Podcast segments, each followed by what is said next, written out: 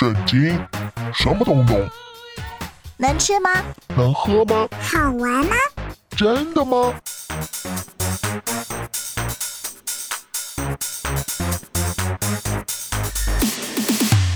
圣经鸡尾酒。干杯！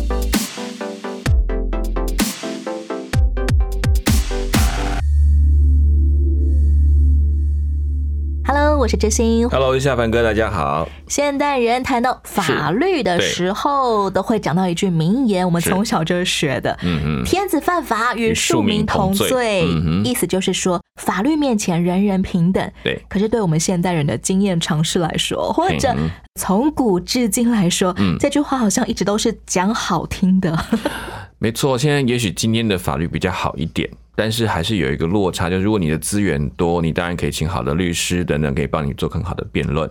就连古代秦国商鞅变法的时候，正在雷厉风行、要严格执行法律的时候，有一个乱杀人的太子，嗯。法律处罚他也是放逐他几年而已，嗯。但是要把太子的老师的鼻子给割了，没错，处罚他的老师。对，没错。嗯。而且这个找人代为受过，好像也不太符合我们现代人所谓公平正义的渴求。基本上在古代，因为这样的身份人是有天命的，所以他们不能够轻易的就是夺取他的生命。但是呢，他一定要有人代为受过，表示说教导不力，或者他身边会有一个童子专门替他受打，哇哦！然后他看着人家打，他要知道，你看你做错，那你的子民要受罚。要知道罪都是有代价的。对对，所以他们也许说看起来是哦，他们好像别人替他受过，其实让他知道说你的错是百姓要为你替你受过，你要懂得这件事情。现代人常常会很纳闷，对在富人跟穷人之间对，在达官贵人和市井小民之间，到底有没有公平正义呀、我觉得其实还是有，只是说我们要看着眼前这一切的公平，其实人的公平性是有限的，我们的标准跟视野都是有限的。那唯有在上帝面前才有真正的公平，包括对我们自己的审判。即便是一个在大屠杀当中嗯幸存的男婴，是，他也必须要面对法律的审判。没错，从人来的法律，或者从神而来的法律，到底该如何继续在夹缝当中求生存呢？良心的苛责比你的真正做一个牢还要恐怖。是，嗯，就是你会无时无刻的来跟你挑战。所以有一些人真的犯了一些错，他说宁可被关进去。我说为什么？因为我进去至少我知道我已经在付代价了。可是我在外面每一天都在想，什么时候我要面对这个问题？午夜梦回的时候，就会想起自己犯过的错、犯过的罪。嗯，让我们来进入今天的圣经鸡尾酒，听听看这个在大屠杀当中幸存的男婴摩西是如何长大上学的。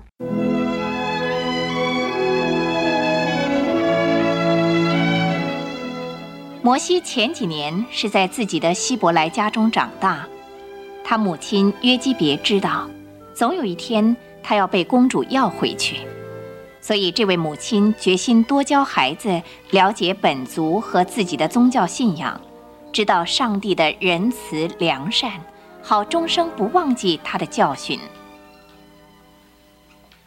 米利安，我上午要下田去工作，你在家要好好的教小弟，叫他记住从亚当到大洪水时的先祖们的名字，还要教他写好希伯来文。是妈，哎我喜欢教摩西，哎他学得好快哦，出乎我意外。他的记性啊，比我们都好。我比他大十二岁，他都快要赶上我的知识了。我深深的相信，上帝若不是要这孩子做大事，就不会赐他这样聪明的头脑。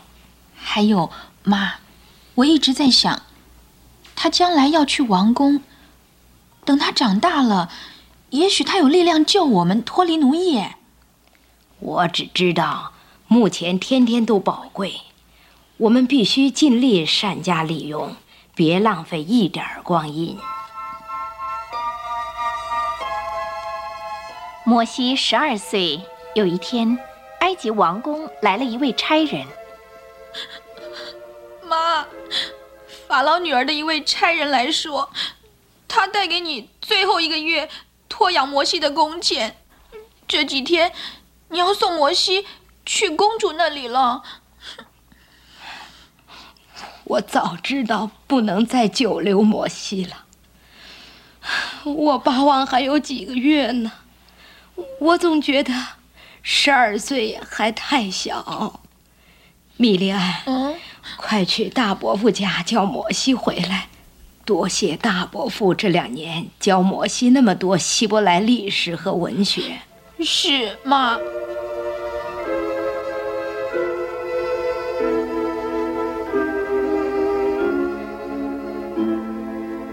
妈，姐姐说你叫我回来啊。是儿啊，你去王宫的时候到了。一定要今天去吗？不，最快也得明天。你要等爸爸今天晚上从劳工营回来，为你祝了福，再去王宫。我们还要给你洗衣服，把你的纸卷都捆好。你要答应我们，去王宫里除了练习写埃及文以外，也要练习写希伯来文。哦，妈不要你忘掉了，在家里跟我们学的东西。我答应不会忘的，我通通都要写。妈，你还会来王宫看我吗？我怕不能去，这要看领养你的公主的意思了。她是你的养母，你要爱她，也要顺从她。除非他叫我做上帝不喜欢的事，例如拜偶像。真高兴你懂得这一点，孩子。别忘了约瑟的故事，上帝要跟你同在，像跟约瑟同在一样。你若敬爱又侍奉上帝，他必看顾你。嗯，我知道。嗯，可是约瑟十七岁才离开家，我巴不得也等到十七岁，不是十二岁就……嗯，只是我比他幸运得多，我不是奴隶。你是去当王子啊？在爸爸分离的祝福之后，摩西就被领去王宫，穿好衣服，受王子的教养。一开始，这孩子感到陌生又孤单，但由于他是个英俊又聪明的孩子，仁慈的公主和法老都疼爱他。摩西学了很多科目，其中有埃及文的读和写。数学和天文，以及政治策略和军事策略，但是他一直没有忘记父母的教训和他自己的希伯来民族。在那些年月中，他越来越疏远王宫的活动，而花更多的时间去思考希伯来人的不幸生活。多年之后，他已经成人了。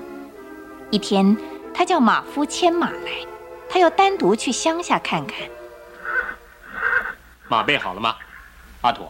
我要出去一趟。好了，邵主任，谁跟你出去啊？我一个人去，到歌山地区。他可真有王子的风范。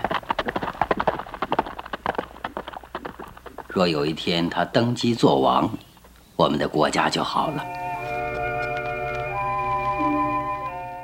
但摩西所思想的。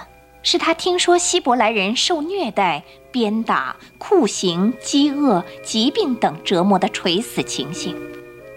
他切望的第一件大事是帮助自己的同胞。骑在马上来到郊外，他竟然见到一幕惊心动魄的事件：一个埃及监工用鞭子毒打一个希伯来奴工。继续干，今天还没完呢。我怎么有你这个笨猪工人？吃我这边，再吃一遍。喂，停一下，是怎么一回事啊？你是什么人？不该你的事儿。奴才过来，快去干活。你这个狗东西！我叫你暂停一下，你就停一下。你是干什么的？放开我的鞭子！快跑，西伯来人！快跑啊！我来对付这个家伙。什么？哼！我啊！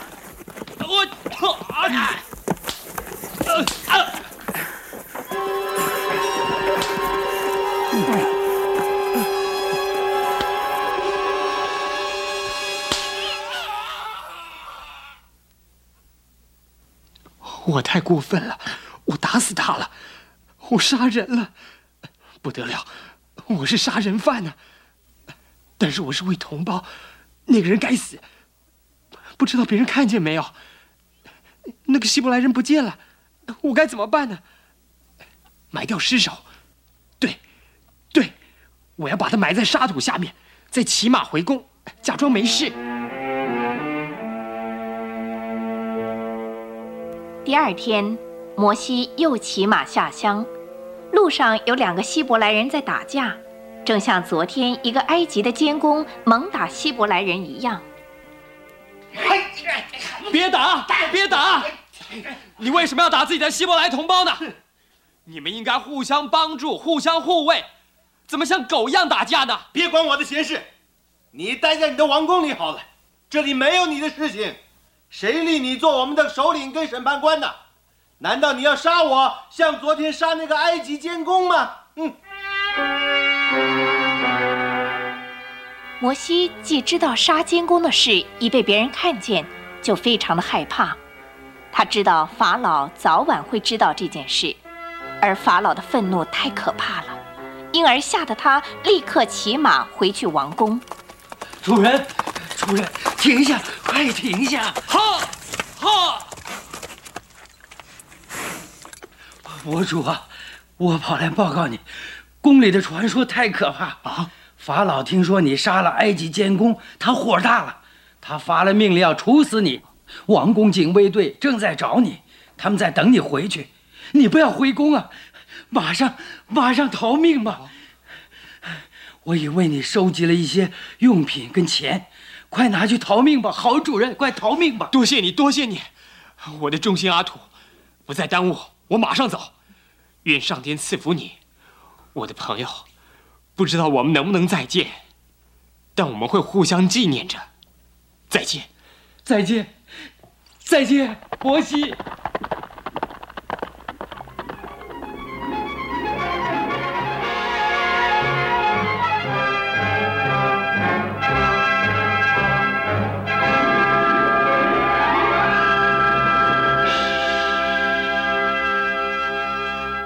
在故事当中，我们听见摩西的妈妈约基别交代说，要让摩西学会希伯来人先祖的名字。是以色列人他们对后代儿女的教育重点就是家谱吗？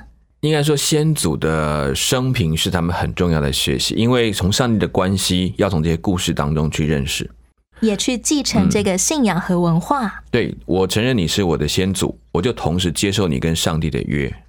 这个概念是一致，就是说那个祝福才能够延续到我的身上来。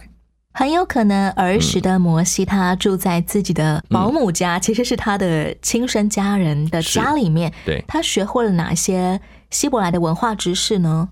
最基本的，在希伯来，如果按照那个时期，虽然还没有很清楚的宗教教育，但家里面对于家族的继承或各种的故事传说等等的教育，还是要从母亲这边来。跟他讲很多生活处事的道理，还有他自己的家族是长什么样子。不过他应该不会全部都在他们家，只是大部分时间，因为小的时候需要喂养，所以都还是在妈妈家里面。刚刚我们在故事当中听见说，这个住在奶妈家的法老王女儿杨子是足足住了十二年之后才进入埃及皇宫吗？是，其实应该是说，他到十二岁正式进入一个养成教育的系统里面去。哦，就埃及的贵族的养成系统，包括可能武功啦、军事啦、各种的语言学习啊，埃及的文化传承等等，那是一个正式的教育系统。先前下班跟你说，埃及法老王的女儿，她领养摩西，可能别有一番用意。是，就是说他可能当然出于连续，他看到这个孩子可怜，所以他有权利赦免一两个孩子，成为他的养子。是，然后他可能也不只是他，不只是摩西，还包括其他不同的他们奴隶群的各种种族的孩子，然后他们会在一起受教育。哎，那这刚肯定跟当时的很重要，后来要继承这个法老王位的几个王子一起上课。可能法老的女儿也期待摩西长大之后成为他自己手中的一种筹码。更重要的就是他将来一定要成为很重要的一些军官啦，或者是将领啦，那些很重要的管理者，他们这些都会来培养他们的。在圣经的后面，到了使徒行传的时候说，摩西他学了埃及人一切的学问，是说话行事都有才能。嗯，摩西他在埃及皇宫里头学习到的科目可能有哪些呢？我们现在推断，因为在埃及是当时的文明大国，其实犹太人正对上半原始民族，他们的数学、天文、解梦、军事、地理。都在当时是数一数二的，是，所以他这些都要学，甚至语言可能不只是埃及文、希伯来文，甚至在当时可能中东很重要的亚兰文，他都必须学习。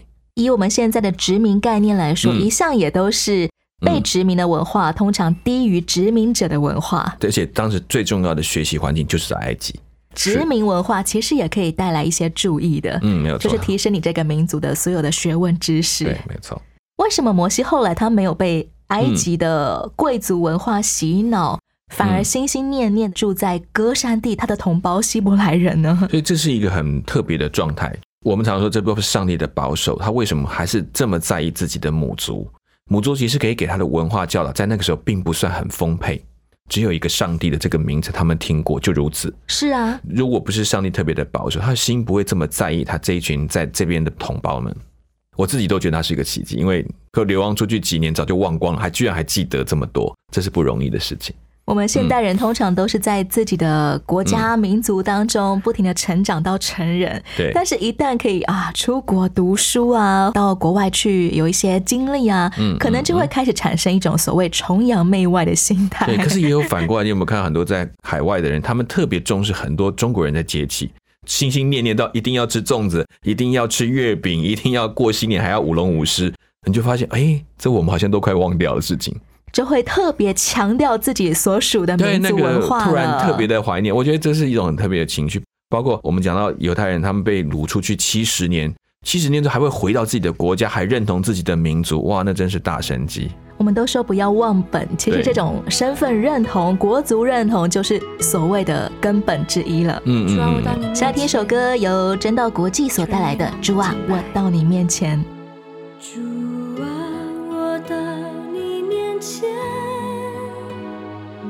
献上我的今天，我的身体，我的一切。献上当作活祭，主啊，我到你面前，献上我的今天，求你，求你解起我的心思意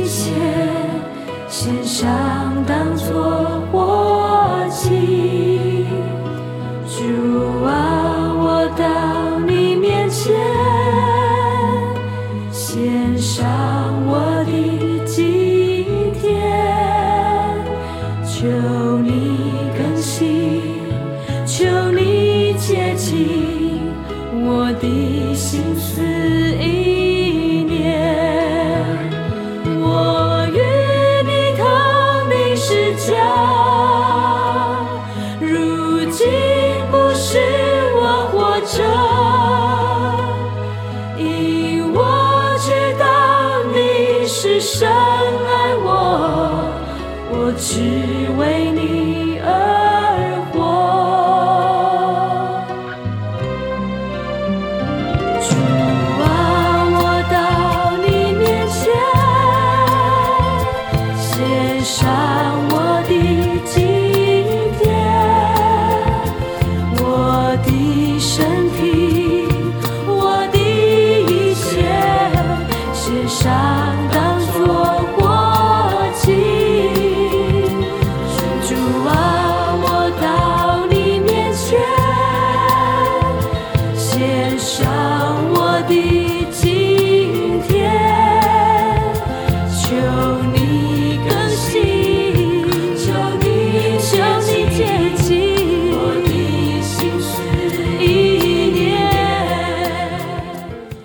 歌曲叫做《主啊，我到你面前》。摩西他没有想到，他一番好意想要帮助自己的希伯来同胞，两个吵架的希伯来人竟然公布了摩西他曾经打死人的秘密，是显然很不领情哦。嗯这是因为摩西穿着埃及皇室的衣服，希伯来人可能认不出这个人跟我们是同一国的吗？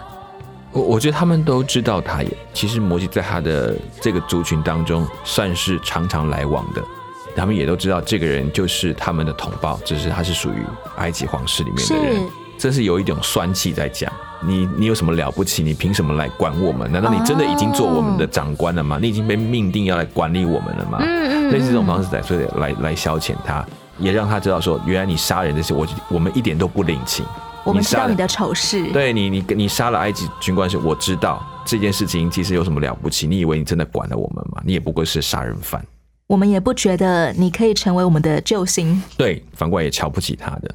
埃及法老王他也听说了摩西打死了一个埃及监工，是圣经上说法老王就想要处死他。嗯，这是因为法老王也担心，哎，这个希伯来的嗯埃及王子很有可能随时会背叛吗？对，这是非常可能在那些所谓的被领养的小孩当中，其实也是被监视的，是因为他们随时要怕，万一他真的串通了他自己的民族，发生什么事也很麻烦。所以他们一边照顾，一边培养，也一边监视。所以有这个事情，如果反而要杀一儆百。养子的身份，同时也是人质。对，没错。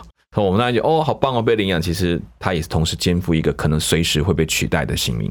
即便作为人质，但起码摩西的性命是被保存下来的。嗯没错，他活下来，还可以长大成人，还学到这么多他们学不到的知识。是犯了杀人罪的摩西，他决定逃出埃及。是的这个时候是年约四十岁。嗯，其实摩西他自己年幼的时候也差点被人给杀害嘛。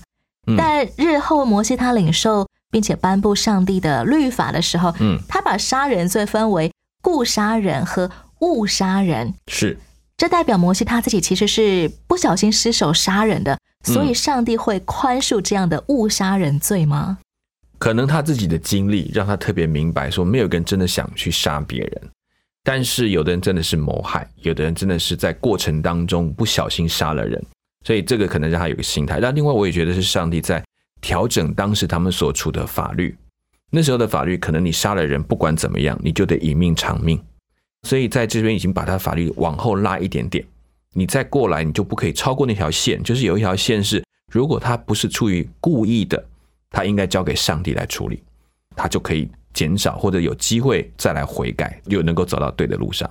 甚至在未来，他们设置了逃城，让这些误杀人的可以有一条活路。至少等到昔年还可以得到重新自由的机会。四十岁的摩西，他犯罪之后选择逃跑，而不是背起这个王子犯法与庶民同罪的这条法律的代价。好了，嗯嗯，这算不算不负责任的表现呢？可以说吧，但是我觉得也是一种害怕，就是证明摩西虽然这么多年这么多学习，勇敢又懂得很多的知识，可是面对生命的难处，还是会惧怕的。他也觉得他为什么要被杀？我是为了保护人家所做的结果。常常在新闻当中听到有一些其实品格还蛮高尚、行为还蛮端正的人，只因为他不小心触法。整个人生都毁了，是呃，例如孝子意外撞死人啊，然后他只好去坐牢啊，啊，留下老妈妈过着悲惨生活啊。是这种时候，夏凡哥，如果我们人生遇上了意外的官司缠身或罪名贴我标签，该怎么办呢？其实我原本是循规蹈矩的好人哎、欸。我觉得这种事情没有办法说谁不会碰到，谁一定会碰到。可是我觉得有一件事倒是明白的，就是我们自己明白在上帝面前是不是有那个清白的心。你没有办法要求每个人都用同样方法去看你，就像你现在都在网络上，每天都可以有人骂你啊。可是你也会想一件事，没有人真的知道你，除了上帝。你有这个把握，在面对那些带来的刑罚或者处分的时候，你至少可以泰然处之，说好，我就是面对那个错误的结果，但是恳求上帝连续我，在这个错误的心思里面有一个机会重新回到他面前，这样就够了。即便因为意外触发，看起来好像我接下来的人生都毁了的时候，嗯、我仍然要谨记，在这一刻，上帝仍然是我的主。对他并没有离开，他并没有因为这样就好，我不当你的上帝，你很笨，突然去误杀了人，那那我就不要，不会，上帝就是你的上帝。其实是要向上帝交代，嗯、不是向这些扣我罪名的人交代对我。别人可以妄加你很多罪名，可是你到底哪一个是错处？你在上帝面前知道，上帝也明白，他会伴着你走完这个错误的过程。如果上帝选择饶恕我们的罪，而且开恩给我们的话，其实也会反映在我们的现实环境当中的。是我们也会看见，知道哇，上帝施恩给我了。没有错，也许罪的苦果就是那个结果，还是得承受，但是你会知道你的心还是平安，因为主仍然跟你同行。所以，嗯无论处高处低处，无论我们是自由人还是罪犯的身份，是。都愿上帝的旨意在我们身上成就。对，节目的最嗯后，就和亲爱的朋友分享这首歌，由有晴天音乐世界所带来的《愿你旨意成全》。我是知心，我是下班哥下一回空中再会喽，，OK，拜拜，拜拜。我们的天赋，全能的主上帝，愿人都尊崇一生，你配得荣耀、尊贵与权柄，你名利就理，说成就成。